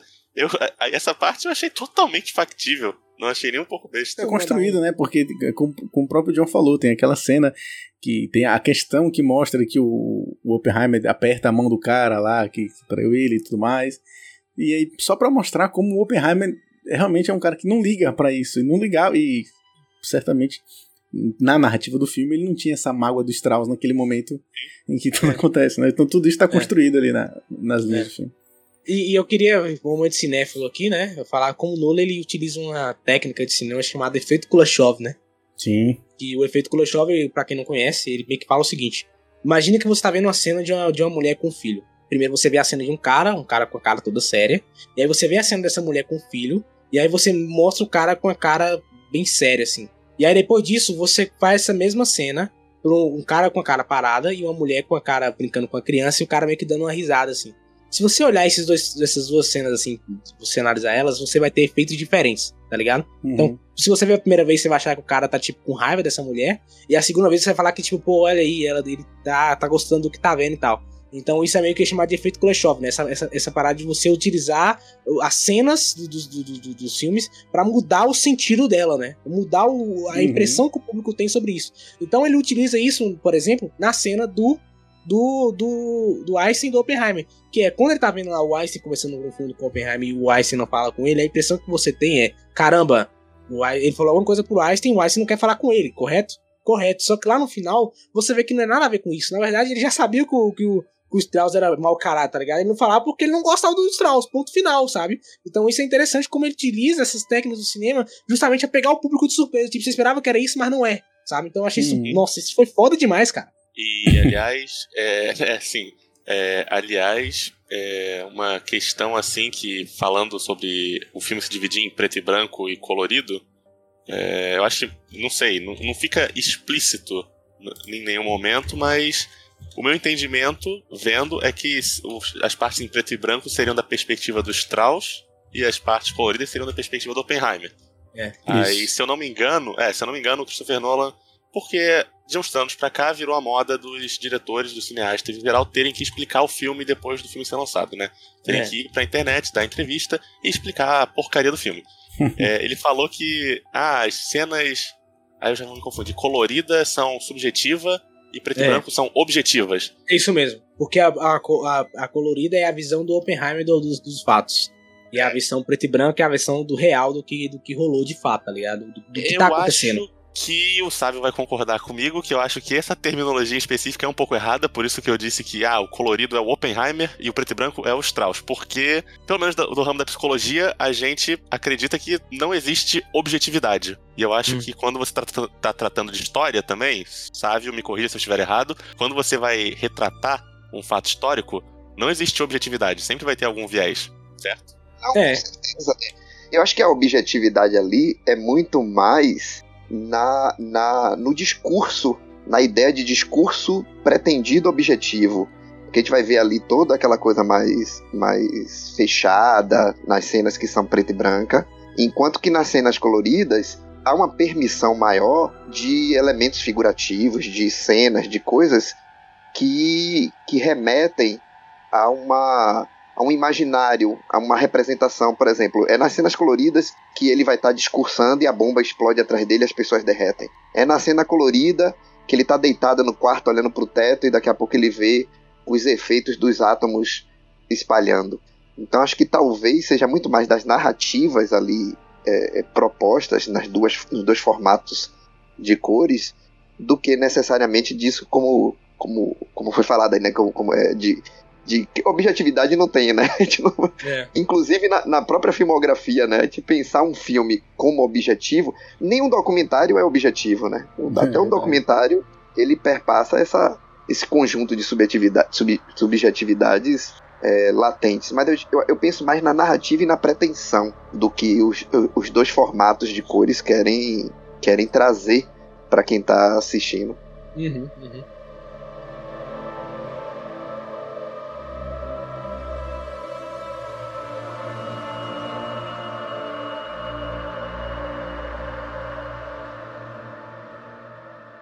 Tem duas coisas que eu quero comentar ainda. Uma delas é, é a trilha sonora, que é maravilhosa esse filme. Não tem como, cara.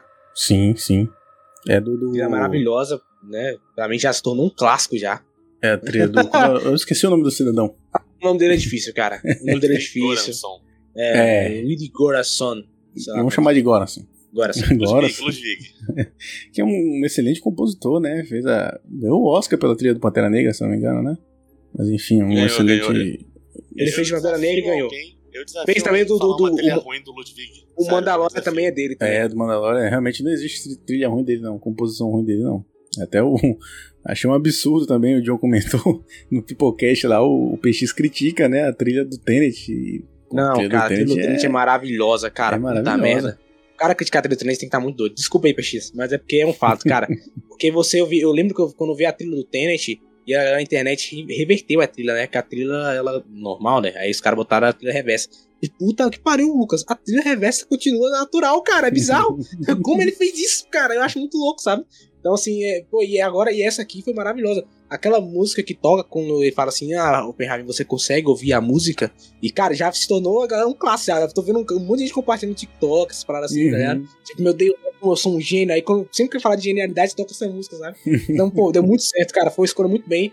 Eu, eu sou uma viuvinha ainda do, do Nolan e do, do Hans Zimmer. Eu acho que foi uma puta dupla foda. É uma pena que não rolou mais, mas eu entendo. Mas, assim, cara, eu achei muito bem. Muito, essa dupla é maravilhosa, Mas cara. essa já Muito tá bem sendo uma dupla mu- também, Não. tanto quanto. sem comparação, Incrível. sem comparação. É, é, com certeza. Muito bem, muito bem feito. A trilha sonora desse filme é inacreditável. E já falando de trilha sonora, a trilha sonora do, do- da explosão do Trinity, que é a segunda coisa que eu queria falar. Cara, que momento do filme, né?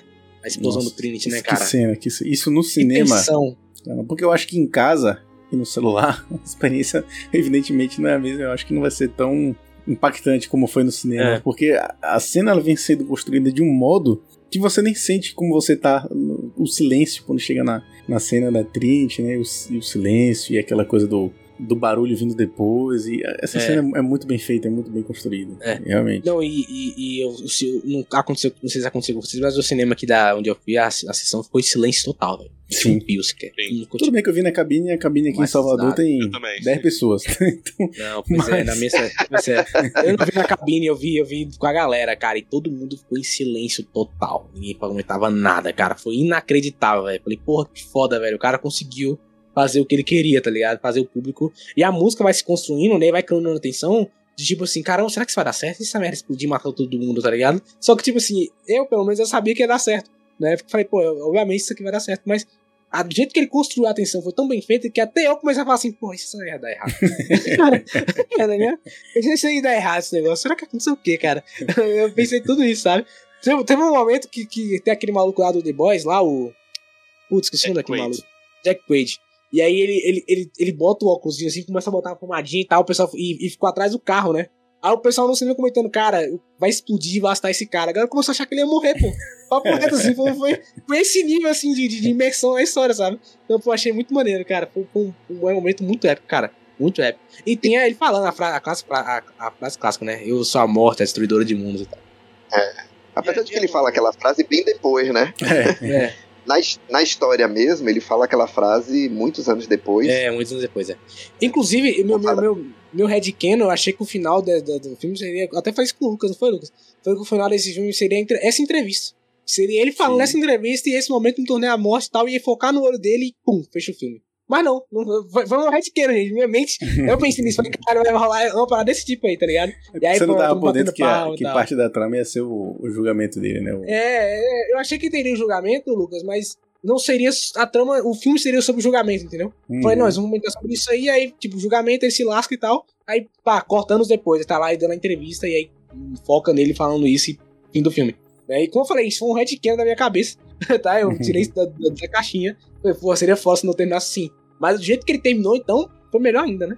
Aliás, outra cena maravilhosa é aquela, quando ele vai fazer o discurso e começa tudo tremer e... É. Aquela cena também é... O que eu falei da feita. questão da, da bomba, né? De como ele mostrou como a bomba afetou o Oppenheimer, né? Sim. E não precisou mostrar os efeitos da bomba e tal. Você vê que ele, a partir dali, ele, ele- a partir dali já era. Outro momento também que é interessante, Lucas, é quando ele vai falar com o presidente, né? Que ele fez Sim. pelo Gary Oldman. Eu tenho a impressão que o Gary Oldman já fez esse presidente em outro filme já, cara. Eu tô ficando louco. Eu, eu tenho essa, tive essa impressão. De, porque eu acho que eu já vi algum filme do Gary Oldman que ele faz algum- Você ficou na cabeça que ele fez o, o, o britânico lá, o, É, é verdade, é. o primeiro-ministro lá, eu esqueci o nome dele. É. O, o, o- Ai, meu Deus, como é o nome? Churchill, Esqueci né? agora. Churchill, é. É o Churchill. É, É. Que ele É, também foi- tá assim, é, é, é- é um branco gordinho. É, é isso mesmo. Eu fiquei achando que era um personagem falando ali no universo expandido, aí sabe, safado. Mas não, é outro cara. E aí, cara, essa cena que ele fala: Olha, eu tenho sangue nas minhas mãos, e o cara dá uma- um paninho pra ele. Que cena, hein, cara? Puta merda. Que cena. É, uma cena E forte. conta, conta as biografias de que oco- ocorreu isso mesmo. Dele É. ter dito isso e o outro ter entregue o paninho pra ele. E depois que ele sai da sala, ele diz: Não quero mais esse bebê chorão aqui. Não, eu, É, eu o- sei que, me- se não me engano, foi na biografia do próprio, do próprio presidente, né? Desse, desse presidente aí que falou: olha, ele mesmo escreve que ah, eu encontrei com Oppenheimer uma vez, mas ele era um bebê chorando. Rolou uma parada assim. Foda. É, Foda, isso é foda. É, e a cena É. também do, do momento que eles estão escolhendo em qual cidade eles vão jogar também a bomba, também é uma cena que tem uma tensão muito grande. Assim. Que o, Isso também aconteceu também, né? Eu soube que, que era pra lançar em outro lugar, só que tem um problema lá. E os caras, ah, vamos jogar pra, pra Hiroshima. e você É, vê o não, um dos- do Oppenheimer na cena, na sala. É, apesar de que essa cena, se a gente fosse pensar no, no, no que tem de registro histórico, ela não teria o Oppenheimer e os outros cientistas. Essa cena foi só políticos e militares Uhum. na escolha. E aí um dos políticos, que não estou lembrando o nome agora, é, ele diz, não, não, não- não tem como ser Tóquio não, porque, não me lembro se foi Tóquio ou foi outra cidade, ele diz, não, não tem como ser porque é uma cidade muito bonita e tal, e que eu acho que não, não, não, seria bom ser ela. E tem uma outra questão também, tanto Tóquio quanto outras cidades mais centrais do Japão, elas são muito carregadas de elementos culturais e de um simbolismo. Então, na verdade, o efeito poderia ser é, é, inverso. É, Uhum. do tipo você atingir o coração daquela cultura, é, você poderia fazer a cultura pensar que agora ela, ela sem aquele coração, ela tá fadada ao fim. E aí aquele efeito todo de kamikaze e tudo mais seria extrapolado, né? Chegar num nível muito mais alto. E aí foi escolhido cidades menores, né? Cidades que fossem mais planas, justamente para poder um fazer avaliação dos efeitos da bomba, avaliação técnica, e dois, é, causar estragos sem destruir totalmente, sem matar Uhum. Uhum. aquela nação. Né? Então, Uhum. é, para isso, eles, eles conseguiram até acertar no, no, no, no efeito, né? na, na, na- na proposta que tinha. É, ambas essas cenas, tanto a do, do presidente, do Tru- Truman, né? Quanto eles escolhendo o local da, das bombas, né? Me, me, encheram com o mais profundo desprezo, assim, pra não falar repulsa. Porque você vê realmente a, a, a falta de humanidade Uhum. daqueles burocratas que fazem piada com o fato do genocídio, né? Que dá pra Uhum. se dizer que é um genocídio, fazendo piada com, ah, Tóquio foi onde eu passei a lua de mel com a minha esposa. Isso, É. é. Ou dando guardanapo. Ali eu fiquei com o estômago completamente revirado, sem fazer nenhum tipo de demagogia. É, ali foi pesou pra mim, de verdade. Aquilo ali não, não me desceu. No, Não, no e- bom sentido, né? Porque o Sim. filme se propõe a criticar isso, né? É. Criticar esse imperialismo estadunidense. Eu acho que discute também muito sobre a hipocrisia estadunidense, né?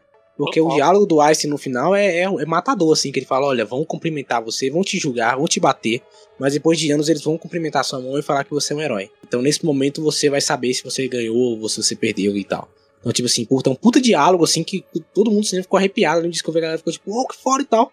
Então, assim, é, discute sobre isso, né? Quer dizer, o cara que vocês. Primeiro vocês arrancaram o cara como um herói nacional, e aí depois vocês montaram em cima do cara, e depois vocês deram a volta e botaram o cara como herói de novo. Não quer dizer, quem é o errado da história aqui de fato? Não é só ele, né? É vocês também, né? Vocês também que deixaram isso acontecer, né? Então, Uhum. esse filme também discute muito sobre isso também, né? De que, no final das contas, né? Quem. quem, quem não foi o Oppenheimer que jogou a bomba, embora ele tenha feito, e ele merece também. é, toda, toda a crítica que quiserem fazer em cima dele, porque afinal de contas ele toda a fez, culpa, mas né? Ele tem toda a culpa, culpa então, também, é. Mas não foi só ele que também que fez, pegou e jogou lá, né? Isso é, isso é até uma discussão científica que eu vi até no Nerdcast, né? O pessoal comentando que é tipo assim, o fato da gente ter a- o poder de fazer quer dizer que necessariamente nós temos que fazer, né? Então quer dizer, Uhum. o fato da gente conseguir, sei lá, vou dar um exemplo, né? O fato de conseguirmos viajar no tempo quer dizer que necessariamente temos que viajar no tempo? Então também é uma outra discussão bem, bem, bem interessante, assim, né? Que, que, que vem desse filme também, né? Que no final das contas, assim, ele sabia das consequências, ele sabia que os burocratas, esses galera, é, não, não tem alma, digamos assim, não tem coração, e no final das contas ele mesmo se quebra nesse processo, né? Então, putz, muito foda, cara. Massa, massa, nem como. Essa coisa é, de estrategista da- de guerra é uma, é uma coisa que eu acho mais. Eu ia falar legal, mas legal na palavra certa. Mais interessante sobre guerras, né? Essa coisa das estratégias. Que, aliás, é algo que eu acho que ele acertou muito nesse filme. Mas é, é, é uma crítica que eu tenho no Dunkirk, porque eu estudei li muito sobre a, né, a coisa lá do Dunkerque. E é muito interessante, principalmente esse, ah, esse lado de estratégias, né? E eu acho que ficou faltando. E aqui nesse filme ele realmente acerta muito. E tem. Muito comum, né, do, do militarismo é, ocidental, desse militarismo que os Estados Unidos é, é o- é o grande farol, de uma ideia de afastamento, que quem toma as decisões são os burocratas, quem toma as decisões são os políticos, quem toma as É. decisões são os militares de alta patente, que sequer vão participar dos conflitos, né? Uhum. É, estão bem distantes dele. E é óbvio que são pessoas que têm esse tipo de, de au- ausência de, de altruísmo, ausência de, de, de, de, sei lá, de pensar é, é, o outro como aquele que sofre. Não que guerra é que alguém vai pensar isso dentro É. de um cenário de guerra, mas fica evidente o quanto que isso é, é forte nessas estruturas e que a gente vai ver isso em muitos outros cenários de guerra, né? A gente vai ver é, é, Uhum. Esse tipo de conduta. Inclusive, após esse período, a- a- as guerras mais de proximidade que tivemos foram as guerras anteriores à Segunda Guerra Mundial. Em que os indivíduos, se a gente assiste o filme em 1917, a gente percebe muito isso. De que os Uhum. indivíduos se, se confrontam muito mais fisicamente, né, é, diretamente. Enquanto as guerras depois da Segunda Guerra Mundial, a Segunda Guerra Mundial poderia dizer que foi uma das últimas guerras românticas, é, depois dela, as guerras se tornaram uma coisa assombrosa de, de desumanizar o outro a um ponto de, de, de poder fazer qualquer aberração, né? Uhum. Eu acho que eles perceberam que, que, que como é, houve a operação correta, inclusive, dos nazistas, né? Afinal de contas, eles também desumanizaram uma, uma pessoas, né? Eles falaram, cara, o caminho é isso aqui. Então, se a gente des- desumanizar esse indivíduo que a gente quer atacar, acabou, né? A gente tem, a gente tem o poder público nas mãos, que foi meio que rolou durante muito tempo durante a guerra do Vietnã, né? E depois Uhum. o pessoal começou a falar que, opa, não é bem assim, né? Não é, não é, não é, dessa, não é desse jeito que vocês estão planejando e tal. Então, assim, essa, essa questão é muito complexa, velho. Sabe? De você. Com a maldade humana, ela não, não tem limite, sabe? Não tem, não tem precedentes, né? Sabe? Uhum. O ser humano é o único animal. Se você olhar direito, o ser humano é o único animal que cria uma arma em massa capaz de matar outros seres humanos, tá ligado? Ou, ou da sua própria espécie, né? Você analisa Sim. isso friamente, isso é muito, muito complicado, sabe? Tipo, caramba, você não vê. Você não vê um macaco fazendo uma parada dessa, entendeu? Uhum. Vamos criar aqui uma bomba pra matar todos os macacos. Não vamos, né, caralho? Mas. É, é- é bizarro, velho. É bizarro. Ah, eu lembro do. Acho que a mensagem, a mensagem do filme é muito isso mesmo também, né? A mensagem do filme é muito de, de mostrar como esse encontro oportuno, sempre oportuno, entre a ciência e o, e o campo político-militar, ele é desastroso e é sempre uma ideia de oportunidade, porque quando o Strauss aparece no início do filme tão gentil, tão generoso, tão amigável com o Oppenheimer, e aí, como foi falado aí mais cedo, né, de, de ah, o Sávio é da área de história, já devia ter sacado desde o início do filme que o Strauss não era um canalha. Mas aquele início do filme mostra muito de como é o pensamento desses, desse eixo político-militar, que é de, pô, eu sei que o cara tem, tem, ele enamora ali o campo comunista, mas ele é útil pra gente agora. Quando ele deixar de ser útil pra gente, a gente persegue ele.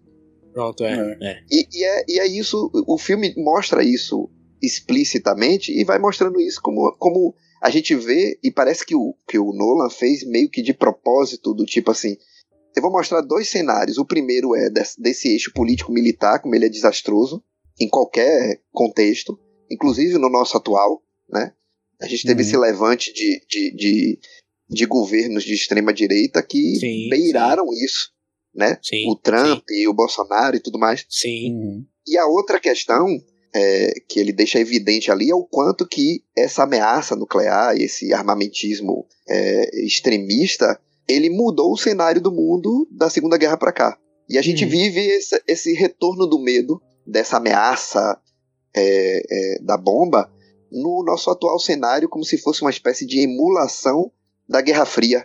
né? A gente É. viu isso na Guerra Fria Uhum. e agora a gente está passando aqui guerra da Ucrânia com a Rússia, Estados Unidos com a OTAN se metendo. Então a gente vê, parece que o Nolan fez assim, ó, deixa eu alfinetar esse cenário para as pessoas saírem do cinema pensando, porra, velho, isso pode acontecer de novo. Sim. Uhum.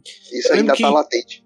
Eu lembro que em uma entrevista do Nolan, ele, ele, ele, ele comentou que ele acha o Oppenheimer a pessoa mais importante do século XX, né? E aí eu vi, eu vi uma galera criticando, meu Deus, como assim e tal. Só que eu entendo a análise dele, e aí já amarrando com o que você falou aí, sabe, que é o seguinte, com a bomba nuclear, muitas guerras, por mais que inevitavelmente elas aconteceram, elas não, não, não se estenderam para algo maior, né? Então o medo da bomba nuclear segurava essas pessoas, né? Esses países, né? Essas grandes Sim. potências. E aí, como você falou, né? Isso já tá começando a mudar, né? Então, querendo ou não, o Oppenheimer ele salvou a gente durante o século XX aí. Uma parada muito pior, uma consequência muito pior. Porém, com uma paz pouco duradoura, né? Porque esses mesmos medos estão vindo novamente, novamente, novamente. E aí deixa a gente refletindo, né? Tipo, cara, será que a gente realmente a gente não tá, não tá cavando nossa própria cova e tal? Então é uma análise muito interessante mesmo. É, porque querendo ou não, enquanto os Estados Unidos era a, a- quem tinha né, esse poder, ele era, ele querendo ou não, é, ele de forma ampla, ele foi o que manteve paz, né? A gente teve esse maior período, dito maior período de paz, tempo de paz, aí por conta disso, apesar de que, né, continuou tendo guerra doidada aí o tempo todo. É porque Mas- as guerras agora são guerras, são guerras em países menores, né? Você não vê uma É, guerra, por exemplo, sim, no Brasil. sim. Os caras não vão fazer um negócio desse, porque sabe que se rolar uma guerra no Brasil, eu falo guerra de outros países, né? Guerra civil no Brasil é Uhum. passível de acontecer a qualquer momento. Mas, Já tipo assim, acontece. Pois é, pois é. Mas se um outro país chegar e falar agora o Brasil é nosso, isso, isso nunca vai ocorrer, porque o Brasil, primeiro, é gigantesco, segundo, que tem um cara de acordo internacional com uma penca de países. Agora, se você tiver um paizinho Exatamente. pequenininho ali no, Oriente Médio, meu parceiro, vocês estão lascados, porque agora a gente vai montar em cima, e se falar que tem petróleo, então, ô meu pai. É, foi como os Estados Unidos chegou lá, né, É. fingindo t- tá trazendo paz e chegou lá conquistando É. tudo. Tudo é, exatamente. que uma, uma parada de petróleo que nem era deles, agora é nossa aqui. Então é meio que sonou uma guerra muito. uma guerra em locais menores, né? E aí talvez, talvez agora a gente esteja vendo, e eu espero que não, tô torcendo que não, mas a gente tá vendo um mundo meio que com, ah, quer saber de uma. Foda-se, nós vamos pra cima mesmo e, e que se lasque essa questão de país ser grande, pequeno, se é internacional ou não. Tá ligado? Tá É um porque agora tem outros, outras pessoas, né, outros países aí já admitem possuir também o conhecimento para produzir bomba, bombas nucleares, né? E aí que, que mora o perigo.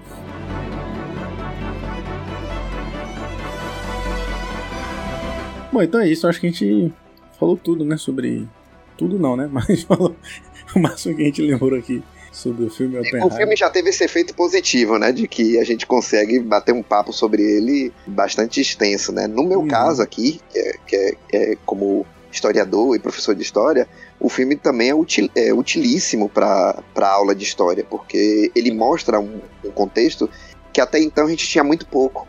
A gente tinha a Segunda Guerra Mundial, o, o pau quebra ali, e depois parecia que já pulava para a Guerra Fria, a gente não tinha esse essa construção do que foi a, a, a feitura da bomba, a- o uso da bomba e os efeitos que ela teve nessa ideia Uhum. de reação em cadeia.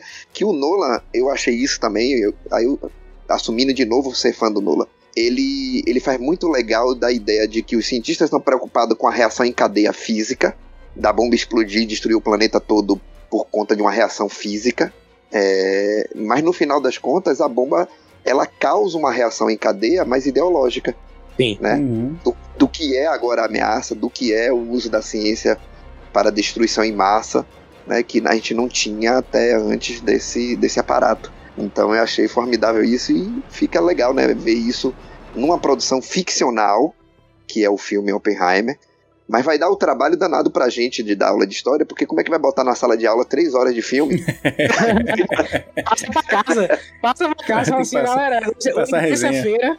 É terça-feira, eu quero fazer esse filme pra amanhã. Mas, professor, tem três horas, se vira. Faz a resenha do É, assiste, pausa pra comer. É, não foi segundo, entendeu? Eu quero a resenha pra amanhã. Já mete essa logo já.